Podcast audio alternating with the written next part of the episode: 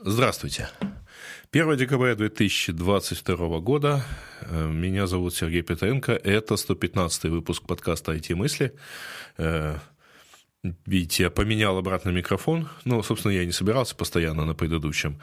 А, записывать. А, но вот должен честно сказать, что под миг, конечно, на походный микрофон, на такой запасной годится, но для более таких э, домашних вещей у меня все-таки запас микрофонов, тем более сделанный еще давно, лет 10 назад, э, вполне меня удовлетворяет, и не буду я пока с него спрыгивать. Но микрофон интересный, и как микрофон начального уровня для подкастеров э, вполне, ну или вот как у меня, я его положу просто в следующую поездку и буду его использовать на выезде. Он, по крайней мере, не шипит, как Шура SM7B, у него есть такой, у Шура есть такой характерный звук. Итак, э, в прошлый раз я попробовал не упоминать вообще Маска, мне это почти получилось. Один раз я что-то такое про него сказал, но, в общем, скорее относясь к э, другим вопросам. Но вот теперь, сегодня практически весь выпуск будет так или иначе посвящен разбору его художеств, точнее, всему тому, что его художество вызывают, так сказать, в окружающей среде. Э, начну э, с очень простого, но и в действительности много из этого уже обсуждалось. Я, правда, старался приберегать аргументы для подкаста. Да, много из этого обсуждалось, например, в комментариях на моем канале, телеграм-канал, ссылка есть в описании. Приходите, посмотрите, поучаствуйте, если вы в нем еще не. И тогда будет примерно понятно, так сказать, поскольку споры ведут ведутся достаточно нешуточные и достаточно интересные. А, Маск на прошлой неделе э, потребовал от всех э, сотрудников подготовиться к код-ревью. Это такая процедура проверки вашего кода, что вы написали и как качественно вы это сделали. Причем э, отметил, что он ожидает, что менеджеры будут тоже писать код, причем там выражение звучало вплоть до commit valuable amount of code. То есть не просто писать свободное время, там pet project какой-то, а прямо реально коммитить в весь свой написанный код, чтобы он приносил пользу всему Твиттеру, и чтобы это было valuable amount. И на этой почве, ну, и даже добавил там сравнение, что, по его мнению, менеджер, не умеющий писать код, это как там, кавале, капитан кавалерии, который не умеет ездить на лошади. Но достаточно, на самом деле, странная аргументация, потому что, разумеется, можно себе вполне предположить, что а, общевойсковой армии командует артиллерист, который, в общем, не очень обязан ездить на лошади. Каковой, кстати говоря, нынче в вооруженных силах не сыщешь, потому что, извините, ушло время лошадей.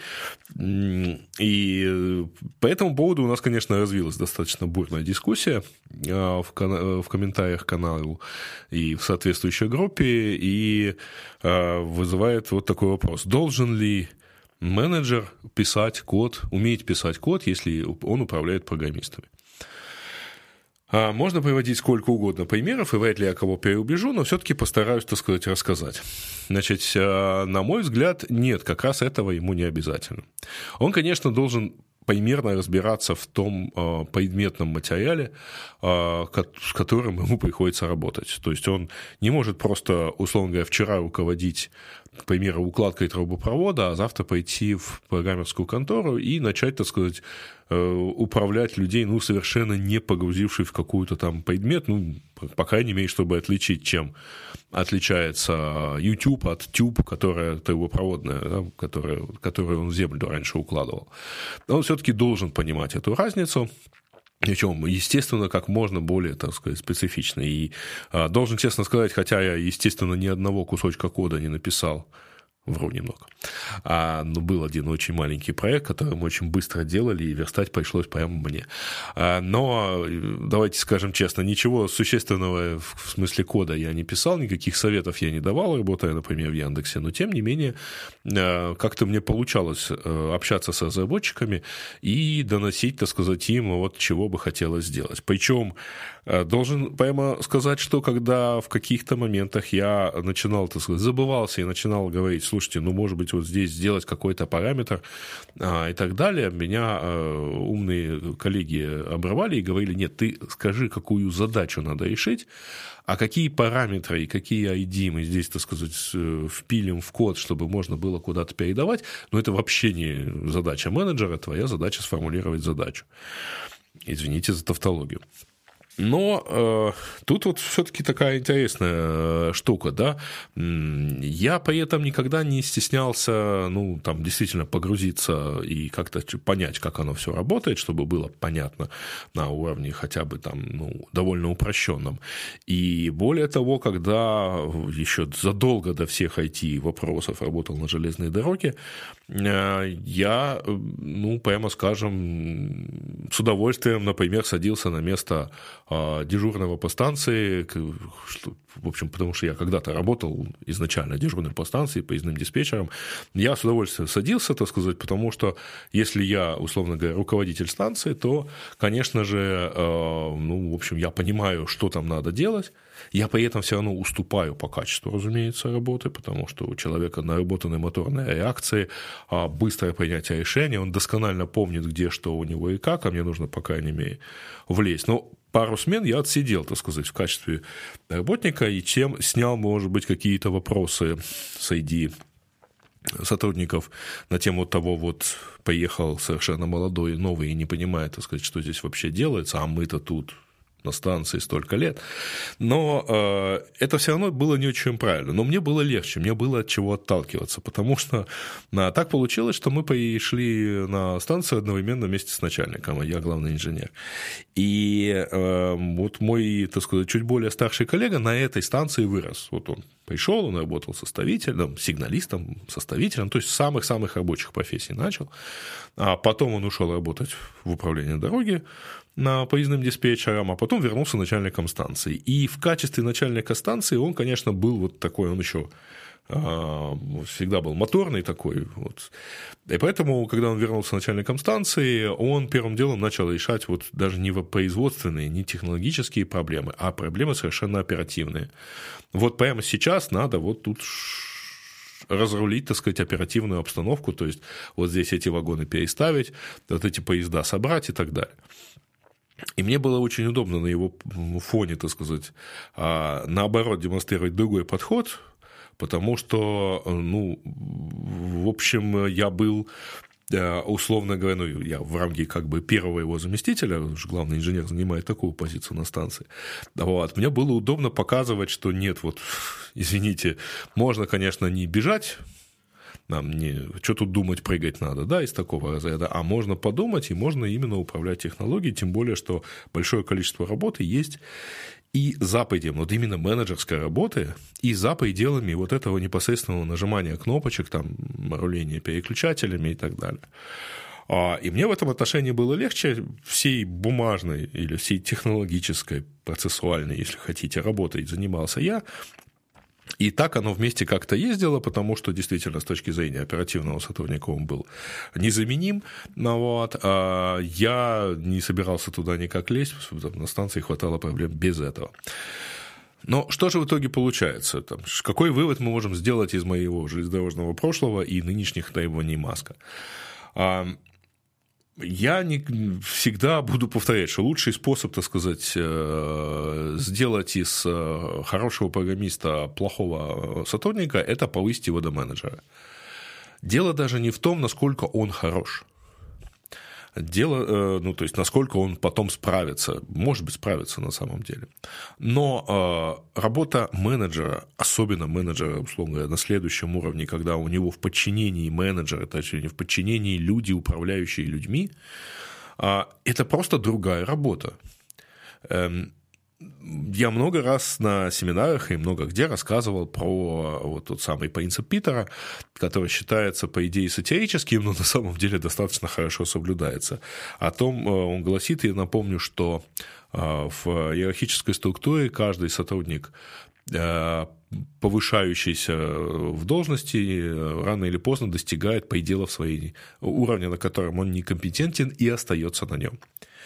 Примеры тоже, в общем, всем известные и, так сказать, уже навязли в зубах, это когда а, хорошего продавца, например, э, или хорошего программиста, а, поскольку он такой хороший, замечательный, рассматривают как первоочередного кандидата на, например, руководство группой программистов или группой э, э, там, менеджеров по продажам, там, зависит, то есть группой своих товарищей. А затем, а, он, если он справляется с этой работой, то он становится естественным кандидатом на дальнейшее повышение, например, начальника отдела. А если он там справляется, он потихоньку поднимается, и рано или поздно он достигает уровня, где он не справляется с новой работой, потому что работа новая. Она требует совершенно других вообще подходов, там, других навыков, других взаимоотношений. Там. Программисту не надо общаться, например, с бухгалтерией, а уже начальнику отдела надо. И надо уметь не портить с ними отношения, потому что э, это люди ну, довольно часто с другим менталитетом и, психо- и психотипом даже. И вот в итоге когда человек достигает уровня, на котором он явно некомпетентен, он на нем застаивает, потому что в иерархической структуре понизить его нельзя. Во-первых, это сложно с точки зрения законодательства. Во-вторых, понизить, освободить человека, который достиг определенного уровня, означает поставить под сомнение правильность решения о его подъеме, о его повышении.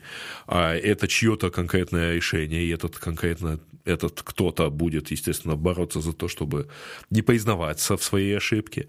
А, и, пока он не упорит какой-нибудь совершенно чудовищный косяк, там, или у него что-нибудь не взорвется под его началь... Э, руководством, или э, там, он не, не станет откровенно мешать, его точно не освободят. То есть он так и останется. Работу в, этой, в такой организации делает тот, кто еще не поднялся до своего уровня некомпетентности. Это вот такая краткая, вы, разумеется, можете почитать и найти там целая книга и с достаточно хорошими примерами. Но в данном случае логика просто одна. Менеджер и э, программист – это две разные работы. Не буду обсуждать, чья, чья лучше, чья полезнее. Нет, это просто две разные работы это, с одной стороны, работа, умеющая взаимодействовать с людьми, с другой стороны, это работа, умеющая взаимодействовать с абстрактными понятиями в коде, в машине, в общем, в чем-то еще. А это разные вещи. Хорошо, если человек умеет это совмещать в себе. А, такое встречается и встречается не очень редко. Но относиться э, к ним вот одинаково, вот скажите, если менеджер пишет код – его за что уволить? За баг в коде или за неверное управленческое решение? А за что его повысить? За что ему выплатить? Какой у него KPI? Как они будут балансировать? Что из этого важнее? А, так сказать, то, что он влез руками в чужой код и что-то там намертво, так сказать, непоправимо исправил, или а, то, что он там условно ошибся в подборе там, какого-то сотрудника, выдав ему задачу. Все же, э, так сказать, с одной стороны, это хорошо, когда мастер производственного участка умеет подойти к станку и показать токарю там, или слесарю, как что сделать. Это неплохо, когда э, начальник завода может подойти, так сказать, к рабочему и сказать, ну, вот кажется, ты это делаешь не очень правильно, да, ну, директор завода, извините. Но, с другой стороны, директора завода есть еще большое количество административного персонала, который решает другие вопросы, и если вместо того, чтобы обсудить вопрос закупки например, э, материалов для работы этого рабочего, э, директор будет заниматься тем, что он будет обучать этого рабочего, так сказать, показывать, что делать, ну, завтра рабочему будет нечего делать, потому что так сказать, у него э, расходников не останется, ему не из чего делать то, что он должен делать.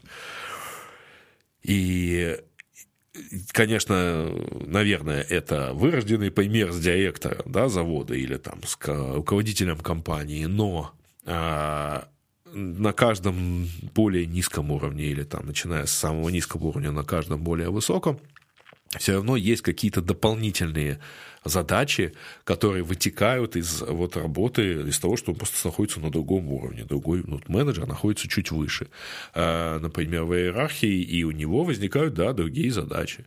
А, и он их должен делать, потому что, кстати говоря, вместо менеджера код написать может программист, вместо менеджера а, значит, э, распланировать задачу программист не сможет, потому что ну, он, это не его задача. Да? То есть, наверное, сможет.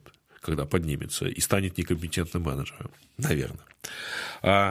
В общем э, и целом, это такая интересная дискуссия, потому что э, всем хочется, так сказать, вывести все это дело на какие-то известные примеры, когда программисты пудали лапшу, пудали, так сказать, мозги менеджерам и рассказывали им что-то.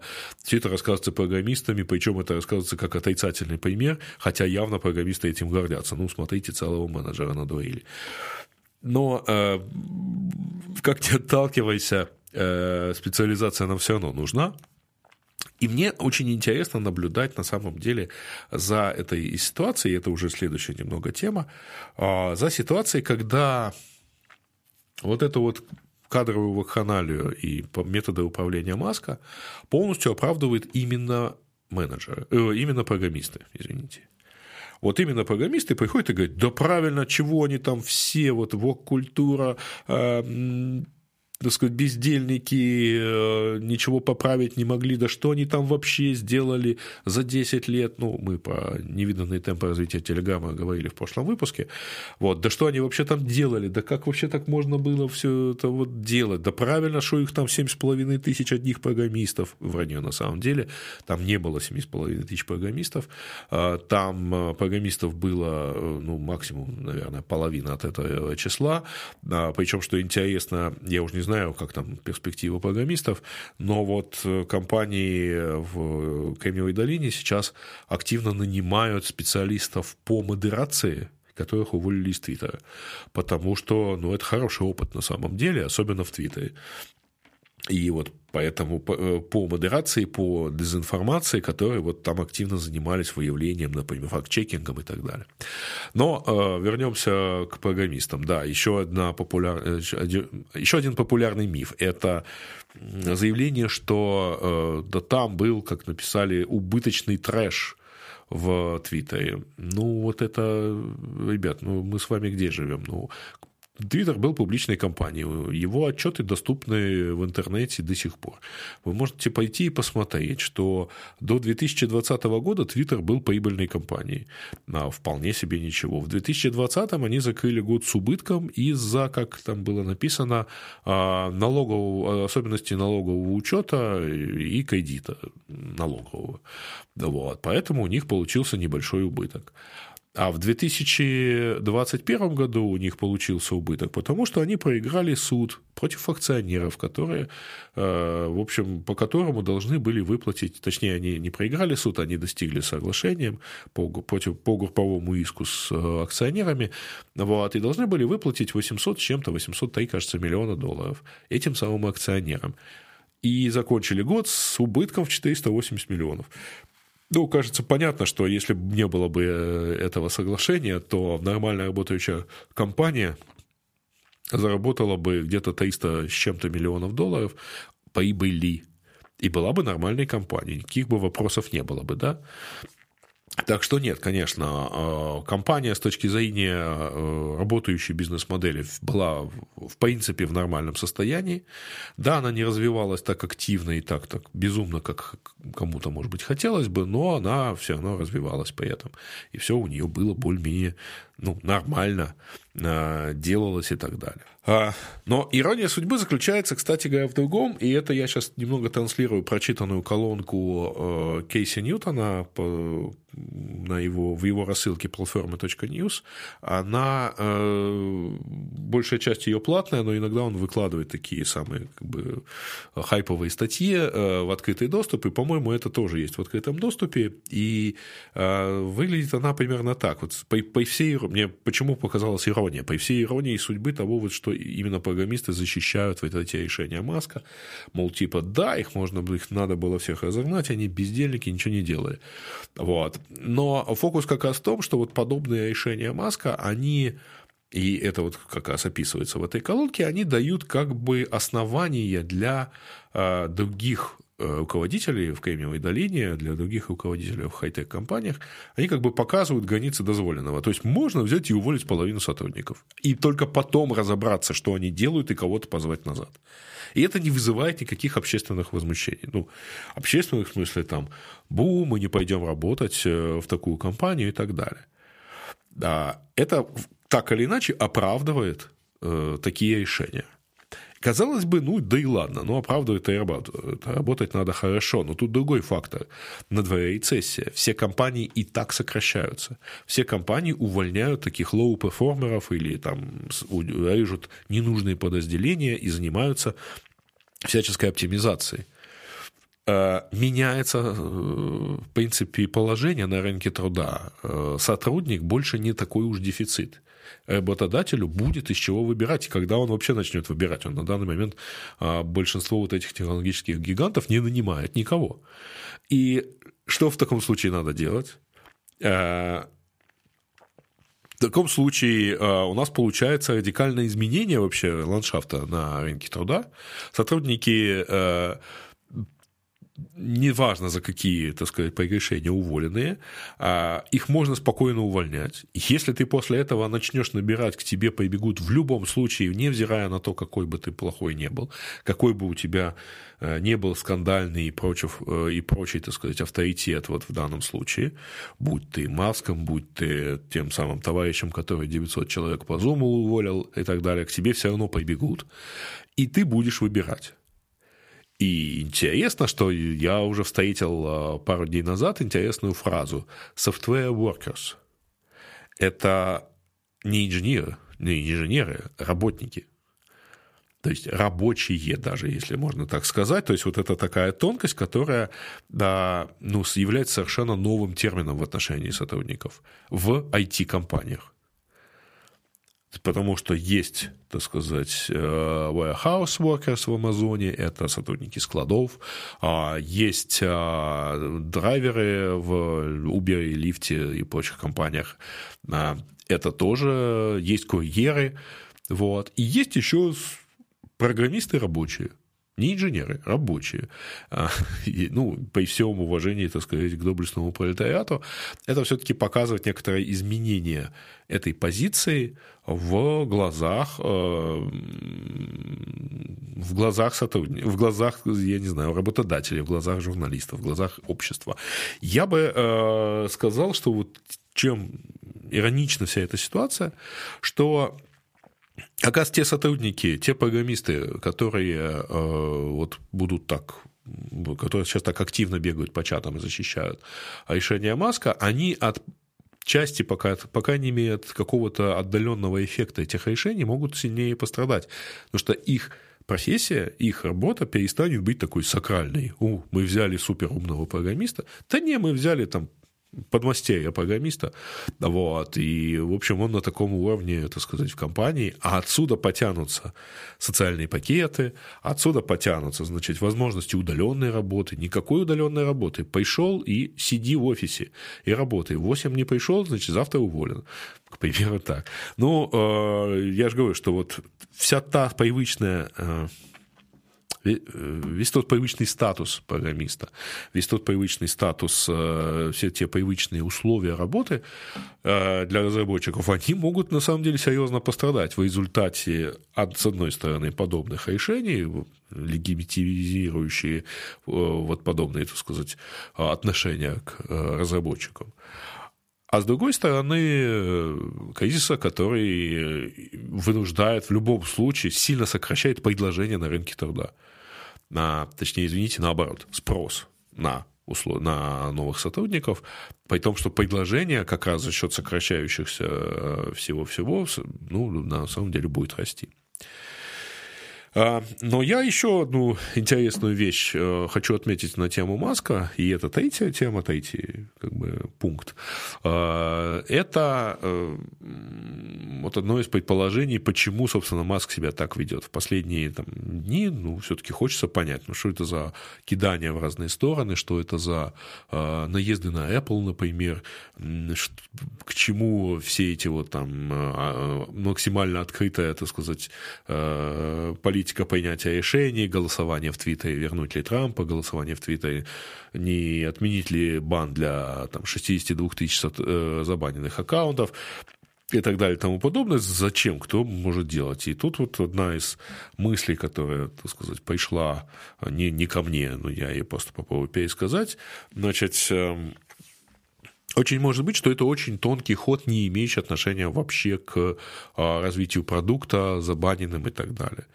А если вы помните, Маск покупал Твиттер за 44 миллиарда долларов, положив какую-то сумму своих денег, немалую, за счет того, что он продал акции Теслы. Какую-то сумму он собрал у друзей, говорят, что это порядка 7 миллиардов долларов. А еще 13 миллиардов а, ему предоставили синдицированный кредит а, банки. Он эти э, деньги переложил на, как бы в качестве долга на сам Твиттер и должен его выплачивать. А, но банки при этом не сделали э, традиционную вещь. Они не выпустили эти, не выпустили облигации под, эти, под этот долг, чтобы как бы продать их сейчас и ну, вот будете должны этим, так сказать, держателям облигаций, банкам, а банки свое, чтобы забрали уже. А, и вполне возможно, что вот, и это было бы на самом деле очень тонким ходом, что Маск, портя компанию публично, а, играет против этих банков. А, пытаясь э, создать условия, при которых он в следующий раз он придет, там, условно говоря, через месяц подобной политики, и скажет, ну, ребят, компания близка к банкротству, и если мы будем банкротиться, то вы вообще ничего не получите. Там 13 миллиардов, вы не, вы не первые в списке, если чего. А, поэтому, может быть, мы договоримся там о скидке в 50-60% на, на дисконте на эти облигации, на этот долг. И вот, пожалуйста, возьмите 5 миллиардов и идите, считайте, что вам страшно повезло. Вроде бы подобные опасения высказывают сами банки. И им будет некуда особо деваться, и когда компания резко потеряет ликвидность, резко потеряет ценность, точнее, ликвидность она не потеряет, а резко потеряет ценность вследствие того, что ушли рекламодатели, уволены сотрудники, а, там, порезанные расходы и нарушены, так сказать, какие-то еще кредитные цепочки, глючащий сервис а, с кучей ботов и спама, значит, в этом. Может быть, а Маск подобным образом достигает в том числе и, ну, сами понимаете, если даже скинуть цену на этот долг на 50%, ну, 6,5 э, миллиардов долларов на дороге не валяются. Хорошо бы их, так сказать, сэкономить. А дальше уже можно уже упражняться, пока не имея совершенно точно, что друзья Маска ему не предъявят моментально эти 7 миллиардов. Вот, свои деньги, ну, он положил, так положил. Может быть, так сказать, забрав деньги у, там, сэкономив на банках, он расплатится и с друзьями. И в итоге дальше он сможет уже совершенно спокойно, э, не обращая внимания, так сказать, э, ни на кого, а, вот уже делать, может быть, что-нибудь более подобное. Ну, это было бы очень тонкая игра, потому что он же не, не только, так сказать, авторитет компании, он и собственный авторитет как бы Э, рушит, я бы сказал.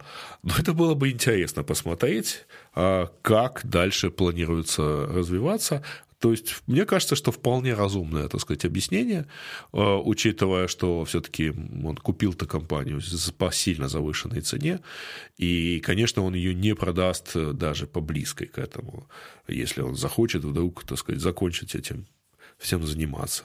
И компания не заработает эти деньги за ближайшее время, имея, даже если ее сильно хорошо почистить на, и сильно оптимизировать, и пусть она зарабатывает 5 миллиардов, как зарабатывала раньше на рекламе в год, но при этом тратит только половину из этого, э, ну, все равно этих денег, ну, можете себе посчитать, за сколько лет э, эта покупка окупится. Так что вот, в общем, впрыгнув в эти калоши, Маск теперь, может быть, пытается их, от них избавиться, в том числе и такими экстравагантными методами. Было бы тонко, было бы, наверное, разумно подобным образом делать, но сервис все равно немного жалко. На этом, в общем-то, все. Э, подписывайтесь, э, ставьте лайки, как обычно, комментируйте. Комментариев, в общем, не очень много, но э, я стараюсь на них отвечать. А, видите, из каких-то комментариев рождаются темы для следующих подкастов. А на этом все. До новых встреч подписывайтесь, ставьте лайки, комментируйте, шайте, э, в общем, и видите себя прилично. Ну, а пока, пока.